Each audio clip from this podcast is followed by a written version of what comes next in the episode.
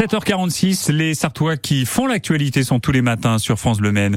Les chênes de la forêt de Bercé sont parmi les mieux adaptés au réchauffement climatique. C'est le résultat d'une étude, une étude conjointe de l'ONF et de l'INRAE, Alexandre Chassignon. C'est évidemment un peu plus compliqué que ça. On va le détailler avec l'un des auteurs de cette étude. Bonjour Antoine Crémer. Bonjour. Vous êtes directeur de recherche à l'INRAE à Bordeaux, l'un des grands spécialistes mondiaux de la génétique des chênes, lauréat notamment du prix Marcus Wallenberg, c'est l'équivalent du prix Nobel pour la recherche forestière. Alors en cet été où des records de sécheresse et de chaleur sont battus, peut-on dire que vos travaux apportent un espoir pour l'avenir des forêts? Oui, il y a un espoir. En fait, cette étude qu'on a menée là, elle est née d'une autre crise climatique, la dernière en matière de sécheresse. En 76, pour ceux qui s'en souviennent, on a vu apparaître des dépérissements, des chênes qui euh, mouraient en quelque sorte. Et on s'était posé la question à l'époque, est-ce que c'est pas une question d'adaptation? Et pour répondre à cette question, on a fait une collection de, de venant de toute l'Europe, 120 donc populations ou forêts si vous voulez, ces, ces lots ont été semés et mis en comparaison côte à côte dans quatre euh, endroits en France, quatre forêts, dont la Petite Charny.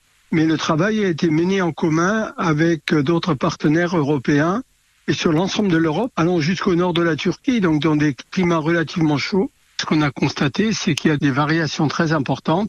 Ça démontre qu'il y a eu évolution en réponse aux pressions locales, aux pressions de sélection locale. Ça démontre aussi qu'il y aura évolution dans le contexte actuel du changement climatique. Hein. Cette information, ce, ce, résultat, va servir à quoi? Le résultat le plus, qui a la valeur appliquée la plus importante est donc l'identification des, des, régions, ce qu'on appelle des, des régions d'origine à favoriser à, pour les récoltes futures de grains le choix de l'origine des, des, graines est important. Notamment la forêt de Bercé, alors qui a été euh, identifiée comme une région d'origine intéressante. Intéressante, absolument. En fait, on a noté, alors euh, ça c'est un autre résultat de l'étude, que les forêts qui donnaient les glands les plus importants étaient celles qui avaient connu historiquement une sylviculture de, depuis de très longues périodes. Aux côtés de Bercé, il y a également la forêt de, de Bellem, la forêt de Reno-Valdieu, tous ces massifs forestiers-là, comparés à toute l'Europe. Hein. C'est le résultat de l'action en fait du sylviculteur qui a finalement eu des conséquences génétiques. Quand on dit mieux adapté au futur climat, est-ce que vous avez pu quantifier jusqu'à quel niveau de sécheresse, quel niveau de, de Alors, chaleur euh, il y a une tolérance?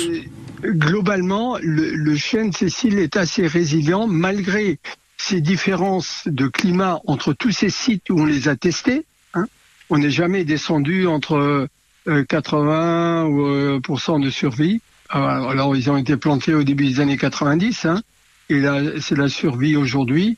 Donc très peu de plants ont disparu. Euh. donc la survie, c'est le meilleur finalement, la meilleure mesure de, de l'adaptation. Hein. Alors la croissance n'était pas exceptionnelle dans certains endroits, mais mais ils ont survécu.